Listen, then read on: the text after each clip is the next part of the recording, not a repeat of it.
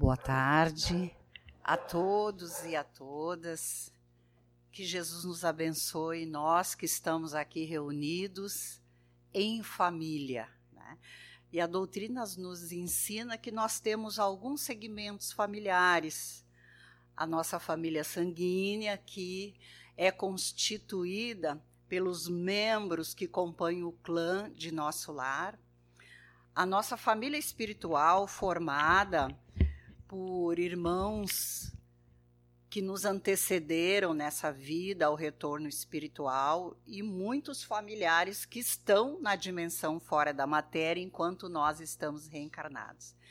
E a família universal, que é a nossa. Então, todos nós, irmãos em Deus, filhos divinos, irmãos em Cristo. E esta tarde nós trouxemos para nós refletirmos juntos um dos alimentos importantes para a nossa vida de filho de Deus. Allan Kardec, na obra Basilar, ele nos fala da constituição do homem.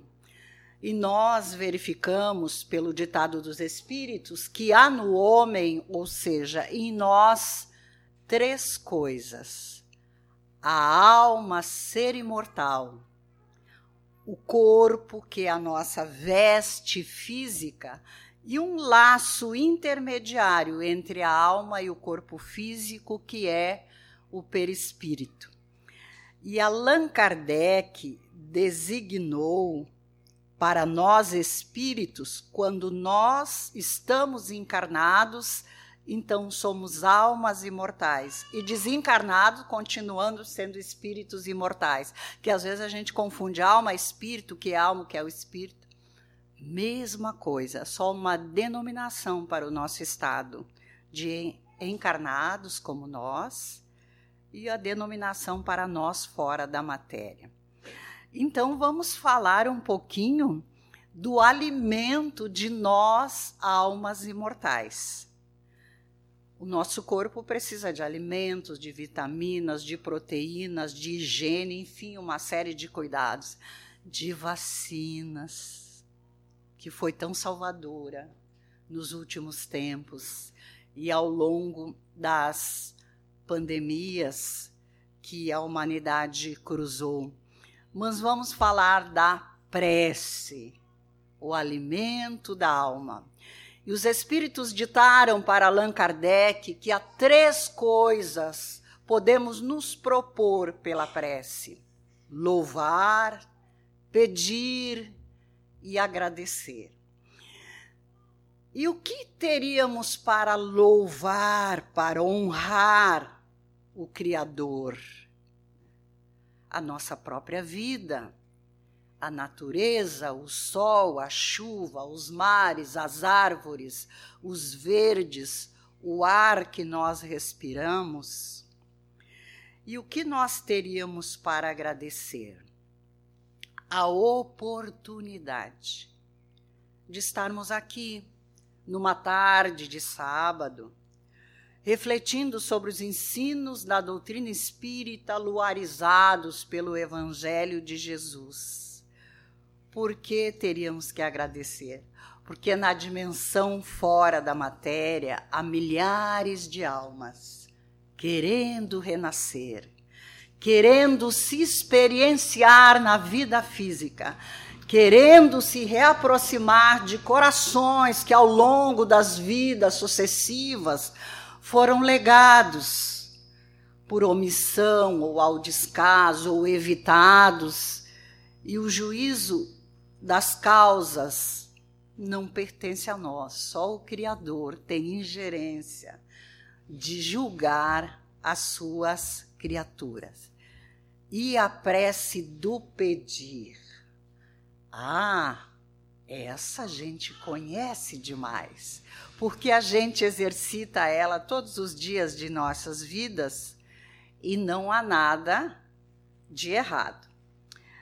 Nós baseamos o nosso trabalho nessa obra de Cleto Brutes, que é uma luz, um farol no caminho da alma, espiritualidade na vida. E aqui o autor nos fala por que é importante nós termos a vivência de espiritualidade em nossos dias. E nós escolhemos um texto dessa obra que é Quando Fordes Orar. O Evangelho já nos traz várias falas de Jesus, que é preciso se recolher em secreto e orar. Recolher ao vosso quarto, ou seja, ao nosso silêncio, a nossa intimidade. E ele traz o exemplo do nosso irmão na praça, que orava dizendo para Deus que ele era bom por excelência. E outro, com humildade, nem ousava falar, porque se julgava muito pequeno ah, diante do Criador e muito falho. A gente só trouxe aqui para nós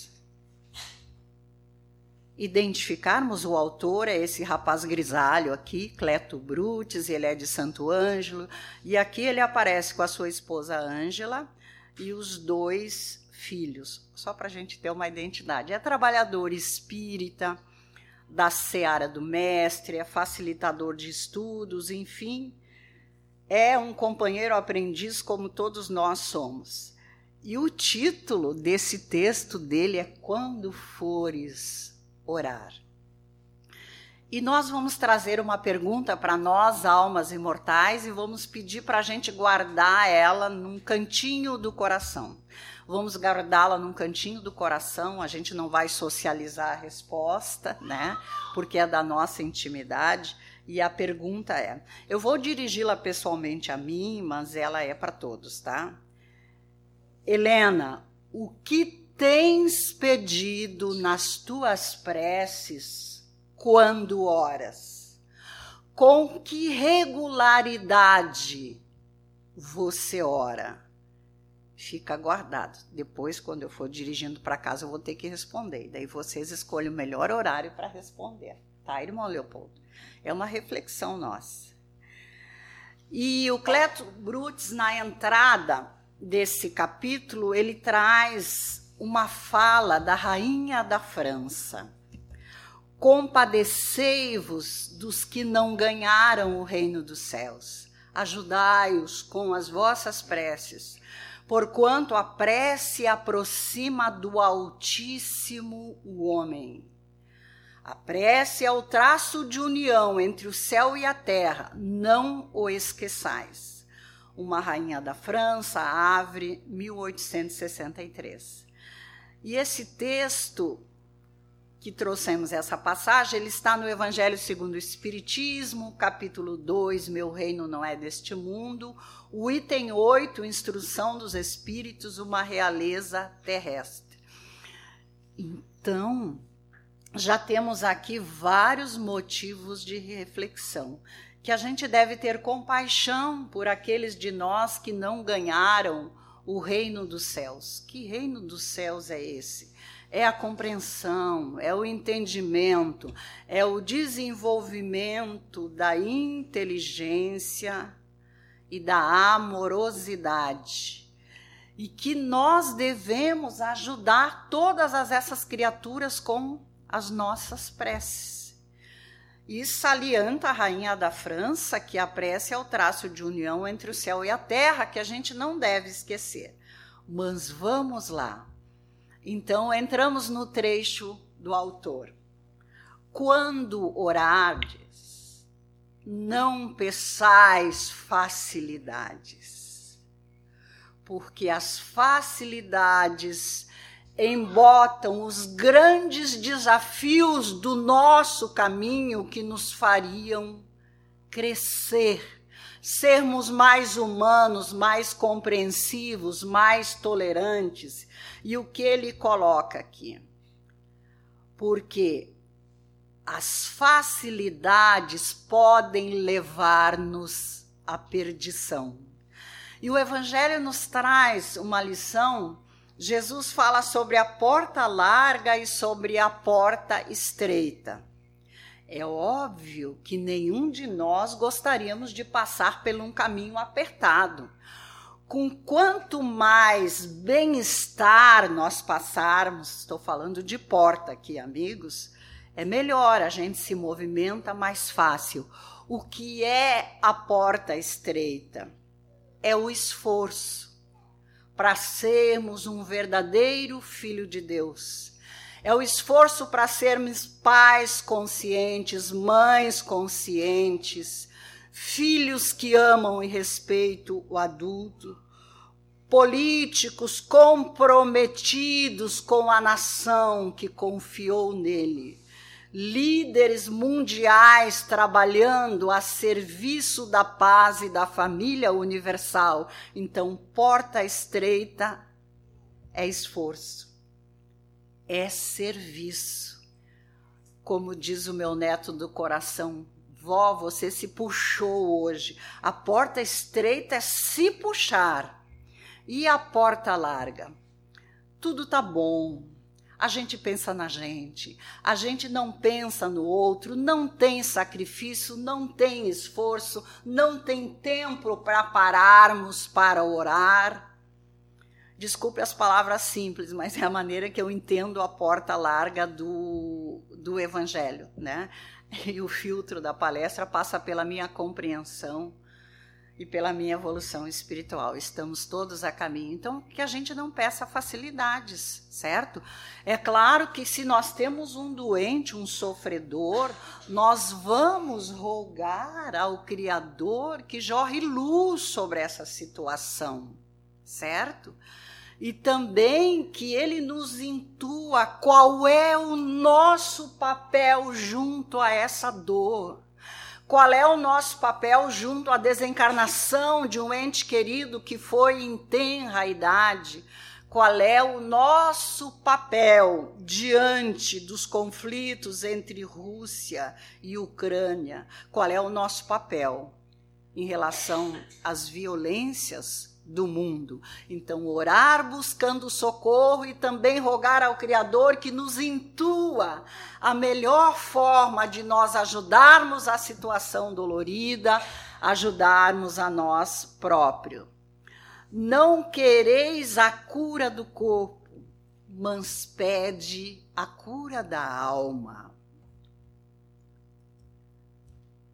Pois pode ser que ainda precise da doença como terapia para a cura real e verdadeira. Todos nós buscamos saúde. E quando o Criador nos cria, é para a felicidade, para nós chegarmos à perfeição. Nós atravessamos na vida trechos de doença, que tem a sua origem mais remota, mais antiga, em tempos em vidas que não sabemos, sabemos quando, nos afastamos do Criador. E a doença é um sinal de alerta, e o Deus é extremamente bondoso, que nos criou para a felicidade, para a iluminação anterior, e também nós temos compromisso em cooperarmos na obra divina do universo mas criou vários recursos nos ajudar na caminhada. Hoje a medicina na Terra tem recursos, tem caminhos, tem meios.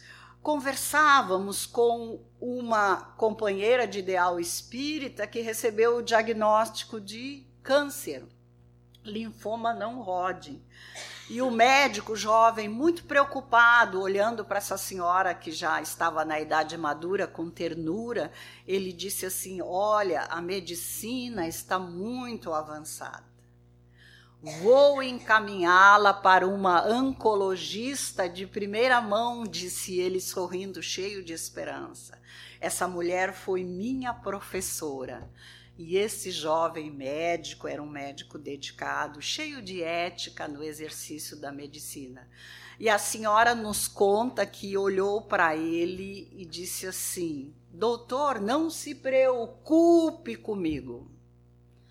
Oriente-me para que a medicina faça a parte dela, porque a minha parte eu garanto. Até convivemos de vez em quando com essa senhora, passou por uma série de uh, quimioterapias, hoje está aí sem linfoma e servindo a família, servindo na causa do bem. Então, o que que, que o nosso querido Cleto, autor, está nos chamando a atenção? Jesus nos chama a atenção, Kardec também nos chama a atenção, e nós estamos numa instituição espírita.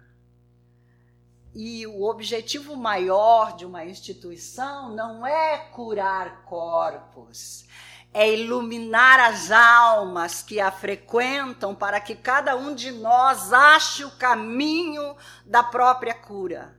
E o caminho da cura está nas proximidades da nossa relação ah, com o Criador.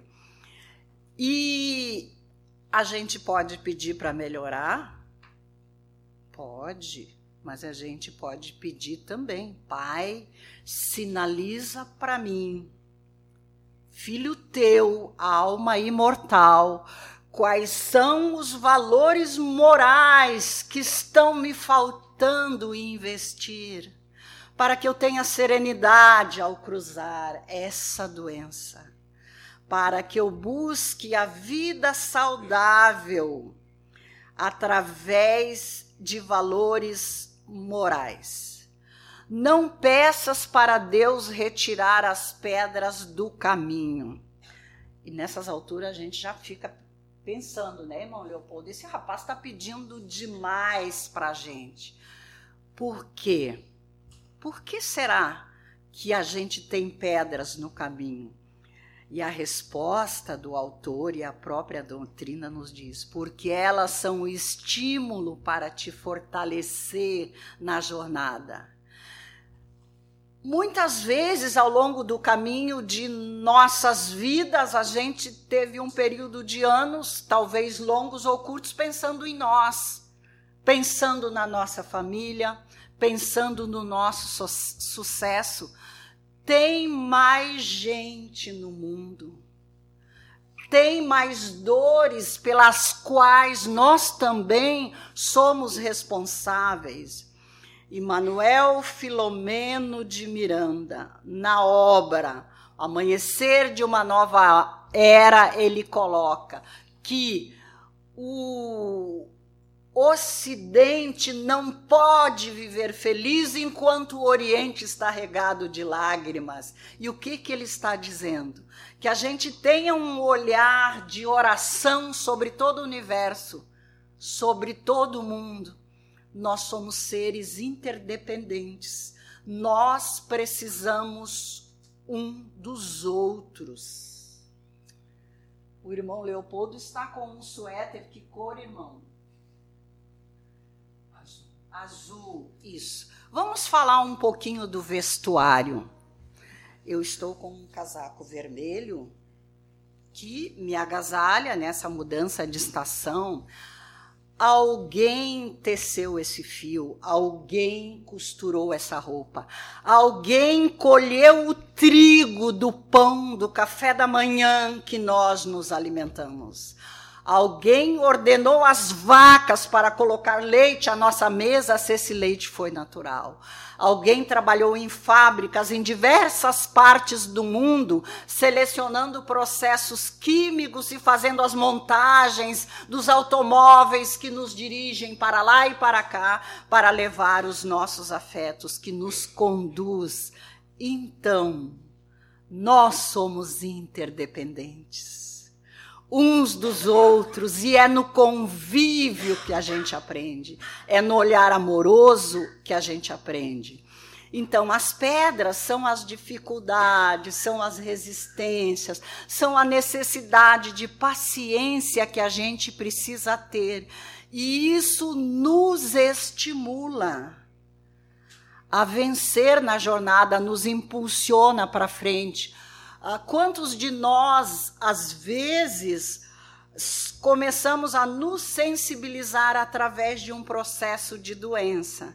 E não há necessidade que a gente fique doente para sermos sensíveis, que a gente fique doente para ver que Deus conta com a gente. nos mínimos, mais mínimos detalhes, ajudar um cego a atravessar a rua, devolver uma bolsa que caiu e a pessoa não viu, ajudar uma pessoa de idade que está saindo com sacolas pesadas do mercado, enfim, levando para o carro. São pequenos detalhes de amor que nós estamos cooperando com a obra da criação. Não peça para Deus te livrar da presença das pessoas difíceis. Olha, e às vezes as pessoas difíceis estão dentro do nosso lar. E às vezes nós somos as pessoas difíceis para as nossas famílias. Por que a gente não pode se livrar? Pois as pessoas difíceis são os melhores professores para te ensinar tolerância e paciência. E José Raul Teixeira coloca num dos seminários que muitas vezes na família a gente precisa ter muita paciência com a esposa, com o esposo, com o filho. E a gente até ao longo da convivência a gente vai amealhando essa paciência, a gente vai rezando para Deus para que a gente tenha paciência, para que a gente compreenda o outro. Daí a gente chega no nosso trabalho profissional e tem um companheiro, um subordinado, ou um superior que vai testar a nossa paciência ao grau máximo, sem problemas. Nós já aprendemos a ser pacientes em casa. Não vai ter nenhum problema para a gente. E aqui a gente fez uma lista do que o nosso autor nos recomenda que a gente pede. A gente botou a palavrinha lá: coragem. Por que coragem? Para vencer as abençoadas lutas que Deus te concede como instrumento de tua elevação. Então já aparece aí um elemento que podemos pedir através da prece. Coragem, força, paciência, serenidade para cruzar esses momentos difíceis. Pede resignação diante da doença se os recursos que busca ainda não puderam curá-lo. Às vezes nós estamos nos melhores tratamentos médicos, nós estamos tendo todos os cuidados e nós não vencemos a doença. E aqui nós vamos precisar de muita resignação. Pede força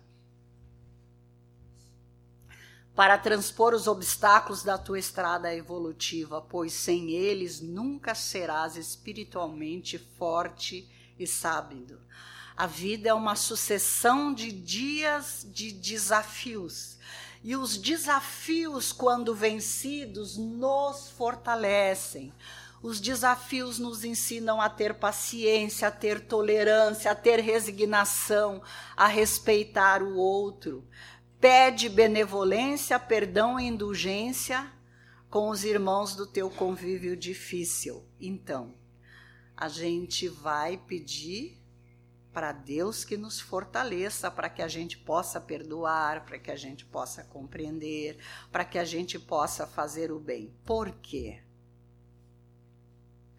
Pois que somente assim vencerás nas provas da vida então, com força, com coragem, com perseverança, nós vamos vencer as provas da vida.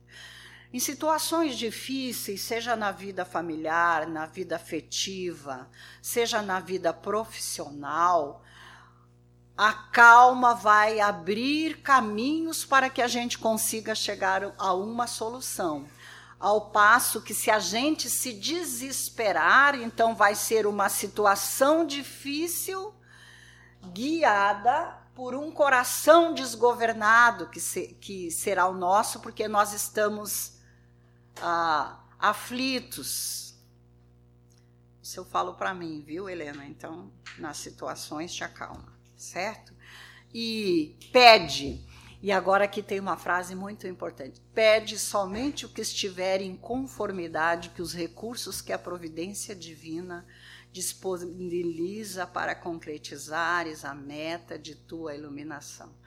quais seriam os recursos que a providência divina disponibiliza para nós.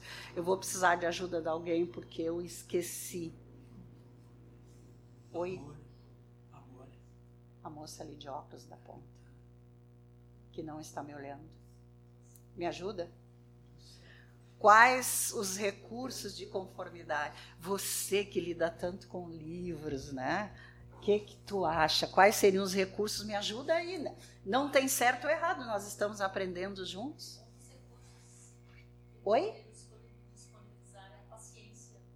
Paciência. Deus pode nos dar paciência. Tem mais outros recursos? Coragem, fé. Empatia. Amor. Confiança em Deus. Certo, perfeito. Então, a própria doutrina nos traz isso e o próprio Jesus nos orienta, né? Que Deus, o Pai Criador, tem todos os recursos para a manutenção da nossa harmonia, da nossa tranquilidade interior.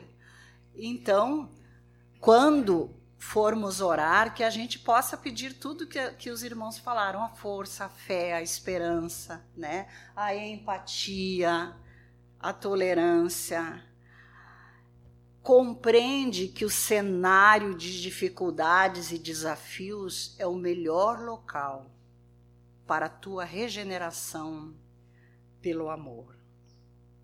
Francisco Cândido Xavier, esse querido amigo, quando estava encarnado ainda, ele sempre aconselhava as pessoas que o procuravam e sempre nos dizia, e ele tinha uma afirmativa que muitas vezes nos chocava. Vamos imaginar que eu estou escrevendo uma fala de Chico no quadro, abro aspas, e ele nos dizia: Você está no lugar certo, com as pessoas certas, no contexto espiritual certo para a sua evolução espiritual, para a sua melhoria como alma divina. Então, isso nos dá muita esperança. Deus não esqueceu da gente, não. O olhar divino deita sobre todas as suas criaturas. O socorro divino se faz sobre todas as tuas criaturas, todas as criaturas divinas. E a gente fica se perguntando: puxa, mas por quê? Meu filho partiu para a verdadeira vida tão cedo, deixando uma dor entre nós. Em O Livro dos Espíritos, questão 132, qual é o objetivo da encarnação? Qual é o objetivo de reencarnarmos? Então, renascemos para o nosso aprimoramento moral para aprender a desenvolver o amor, para vencer os nossos vícios e trocá-los por virtudes. Para uns de nós é prova, para outros é missão, para outros é expiação. E renascemos também para cooperar na obra da criação. Antes de estarmos nessa vida física, nós, nosso marido, nosso filho, a nossa esposa, a nossa parentela e todos nós, família universal, isso nos ensina a doutrina dos espíritos. Nós tivemos outras vidas com a preciosidade de sermos livres para semearmos o caminho. Isso é extremamente consolador. Hoje é dia 17 de setembro de 2022. E eu posso, daqui até o final do meu dia, dos meus dias, e todos nós podemos, jogar, jogar sementes no caminho da vida. Depois, somente eu colherei esses frutos. E muitas vezes os trechos difíceis que nós passamos, refletem lacunas do passado que hoje precisamos reajustá-las. E no projeto desse ente querido, no projeto reencarnatório desse ente querido, estava um retorno previsto na infância. um retorno previsto numa longevidade. Divaldo olha para a gente e diz assim: Eu estou pronto. Eu estou esperando Deus me chamar. Mas Deus nunca me chama. Então, essa longevidade já estava no projeto. E outra coisa, já estamos quase encerrando, e outra coisa que a doutrina nos ensina, vê o meu tempo aí, irmão, tá? Se eu não estou passando, é que a vida continua. Só morre o corpo. A nossa veste mais grosseira, nós, espíritos imortais, almas que estávamos encarnados, continuamos a viver na dimensão espiritual. Lembra que nós conversamos, eram três: alma imortal, corpo físico, corpo perispiritual. E nós continuamos a viver na dimensão espiritual com a nossa segunda roupa, o perispírito, e evoluímos lá também. E quando nós estamos organizados, tranquilos, nós, espíritos, protegemos os nossos afetos, ajudamos, mas isso é uma espontaneidade que vem de lá quando há essa alma já se ambientou na verdadeira vida e já tem condições. Então, não é recomendável que a gente peça ajuda àqueles que se foram, porque muitas vezes eles estão precisados de prece. Eles precisam se adaptar do lado de lá, eles precisam se equilibrar do lado de lá. E quando tiver tudo ok, nós mães, temos várias mães aqui no salão, mães da barriga, mães do coração, mães que têm projeto em abraçar a maternidade.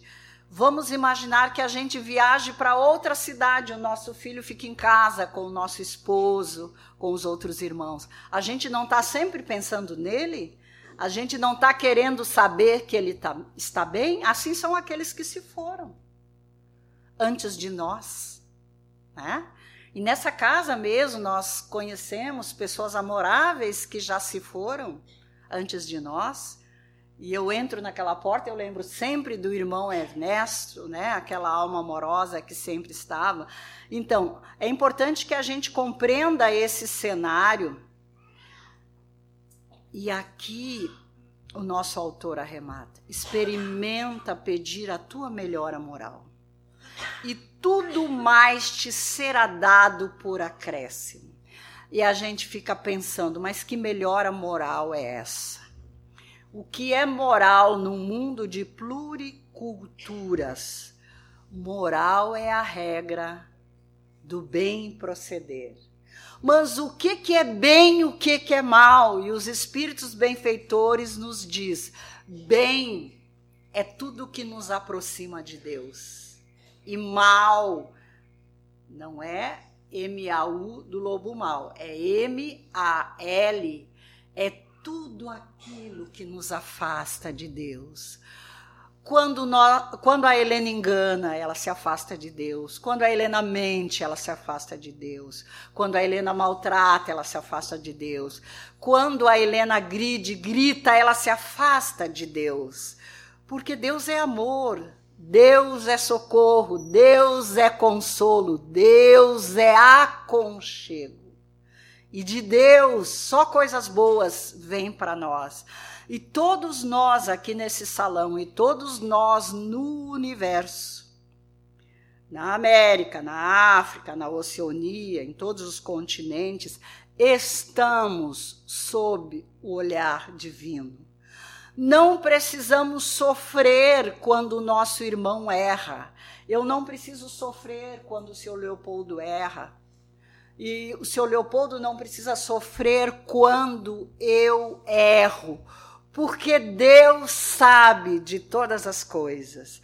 E aqui a gente lembra uma cena, uma fala que está, não sei se é na Boa Nova, eu vou ficar devendo para os senhores, ou na coleção Fonte Viva, um discípulo chega e chega e se queixa para Jesus: Mestre, fui atacado, injuriar, injuriaram minha família, me caluniaram. E Jesus fica olhando mansamente para ele.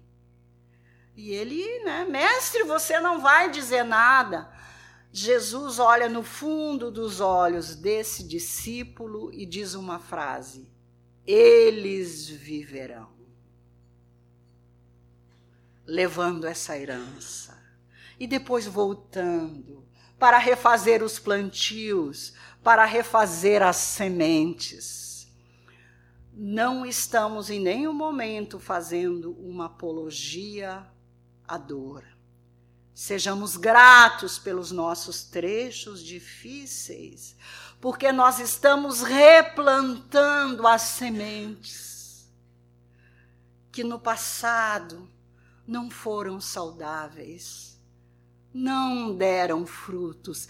E hoje a gente tem nas mãos esse conhecimento iluminado da doutrina espírita que nos diz que nós podemos mudar o amanhã. E Chico Xavier diz: não dá para voltar atrás, lá 20 anos, 30 anos, fazer um novo começo. Mas nós podemos trabalhar por um fim mais harmonioso. E para encerrar, pede todo o apoio do mais alto. Mas que não te falte oportunidade de serviço e testemunho na seara do Cristo a prece tem que ser ativa. É preciso pedir e obrar. Na solicitação ao mundo maior, na solicitação a Deus, a Jesus, aos bons espíritos, tem duas partes: a parte do Criador e a nossa parte. A nossa parte nós temos que fazer, porque o trabalho acelera o nosso progresso. Se a gente ora para nós gostaríamos de um emprego e vamos orar pedindo o um emprego, e o que o Criador vai nos dar? Ele vai fortalecer a nossa vontade de continuar procurando, ele vai nos inspirar calma, nos inspirar coragem. O pedido está lá. Agora é preciso que a gente acorde cedo, pega os jornais, lê os classificados, faça a marmita, vá até o distrito industrial para ver se tem uma vaga. Isso é a nossa parte.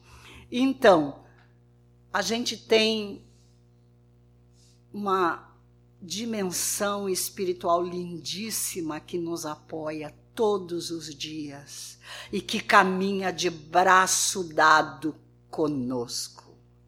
Ah, mas houve um acidente ali tira um percentual de proteção de 70% a 80%. Então, pede, para encerrar nossa fala, mas saiba, amigos, quando eu li isso aqui pela primeira vez, eu fiquei assim, bah, Helena, Helena. Mas saiba que as forças superiores só estarão disponíveis para nos ajudar quando os objetivos de nossa prece forem altruístas, não estiverem eivados de egoísmo, de individualidade, de pretensão para si só. Jamais a proteção divina nos faltará sobre aqueles de nós que acertam, sobre aqueles de nós que erram, a bondade e o auxílio sempre vêm. Mas é importante que sejamos altruístas, que possamos olhar para o outro. Quando chegarem as respostas do alto, não te detenhas na dúvida. A gente pede e o mundo maior responde. Então, não é para a gente duvidar, é a sugestão aqui. Segue em frente e faz tua parte, que o céu te proverá com o que não possas realizar. Então, tem um trecho muito importante, tem duas palavrinhas aqui. Tua parte, Helena, nossa parte, amigos. Tem uma parte que é nossa. E a outra parte está na providência, está na compaixão, está na misericórdia divina. E pede o remédio. Essa aqui também eu me assustei, mas eu estou absorvendo, estou buscando, tá? Seu Leopoldo, fica tranquilo que daqui umas 50 vidas eu já estou melhorando. Não estou parada. Pede o remédio, mas segue a dieta prescrita pelo divino médico. Fazer aos outros tudo aquilo que desejas que façam para ti. Nos caminhos da prece, Jesus faz uma oferta: vinde a mim. Quem tem maturidade moral, quem tem luz para fazer essa oferta é o Cristo. Mas nos caminhos da prece é importante que a gente possa praticar. Vinde a nós, todos. A luz que peço para o meu marido, para o meu filho, para minha esposa, para o meu sobrinho, para o meu funcionário. Pai, ajuda essa criatura e eu quero, Pai, que essa luz se faça para todas as criaturas no universo que estejam em processo de dor semelhante nos conta. Só tem um pedacinho. Faze assim e serás forte e vencerás o mundo de ti mesmo. Então, quando nós formos orar, vamos pedir força, vamos pedir paciência, vamos pedir esperança e vamos fazer a nossa parte. Conta a literatura que certa noite Bezerra de Menezes estava em casa e a sua criança estava com febre muito alta. E ele, como médico, estava se sentindo impotente e não conseguia baixar essa febre. Ele e a esposa preocupados. E alguém bate a porta. É uma mãe preocupada, dizendo que sua criança estava morrendo e que precisava de Bezerra. E Bezerra segue aquela mãe. Eu ouso, amigos, pensar o que Bezerra estava pensando naquele momento. É ousadia, né, São seu Leopoldo? Ele deve ter pensado: Jesus tem uma vida com mais necessidade da vida que é parte do meu sangue. Me ajuda a salvá-la. E ele pega o chapéu do cabide e vai. E as horas passam. A narrativa não conta se ele salvou aquela vida e como é que foi. Mas quando ele volta para o lar, a esposa está puros sorrisos. A febre de sua criança baixou. Sua criança melhorou. Sigamos, amigos. Sigamos fazendo o nosso melhor. Não importa o que outro pensa. Não importa o time esportivo do outro, não importa o partido político do outro, não importa as ações do outro. A lei de Deus está escrita na consciência e cada um de nós prestará contas das alegrias semeadas, da paciência que teve, do modo que orou, como orou. Sigamos firmes nós temos um timoneiro que jamais erra caminho. Deus, nosso Pai Criador. Causa primeira, primária de todas as coisas, nos criou e conhece-nos, como dizia minha avó, como a palma da mão. Deus não é humano, né? Mas ele nos conhece. E ele se importa tanto conosco que envia Jesus envia os profetas, envia médiums, psicógrafos dedicados de Valdo Franco, Chico Xavier, Ivone do Amaral Pereira. Então Deus está sempre com o olhar deitado sobre nós. Sigamos na marcha da vida. Quando começou a pandemia da Covid-19, penso Vou falar da minha cidade, porque aqui em Novo Hamburgo foi diferente. Lá na minha cidade, a gente não via muito horizonte de melhora, a gente não via tempo de chegar a vacina. Não passou. Muitos voltaram para a verdadeira vida. comprometidos com o retorno nesse momento. E o que nós podemos fazer por eles? Orar, agradecer a convivência que tivemos e fazer o melhor que eles nos recomendaram, porque isso cai nessa prece como luzes refrigeradas para a situação que está vivendo. E se eles estão em situações de tranquilidade, de amorosidade, nos ajude. Fica o convite. Se puderem ler, é muito bom. E nós falamos só sobre um capítulo. Essa obra é um tratado de rota para a nossa iluminação interior. Que Jesus nos abençoe, nos fortaleça, que a semana que entra pode ser de muitas realizações, de muita fé e de muita esperança. E ainda temos o recurso de Jesus em casa, através do Evangelho no Lar, uma vez por semana. Muita paz, muito obrigada, que Deus nos proteja.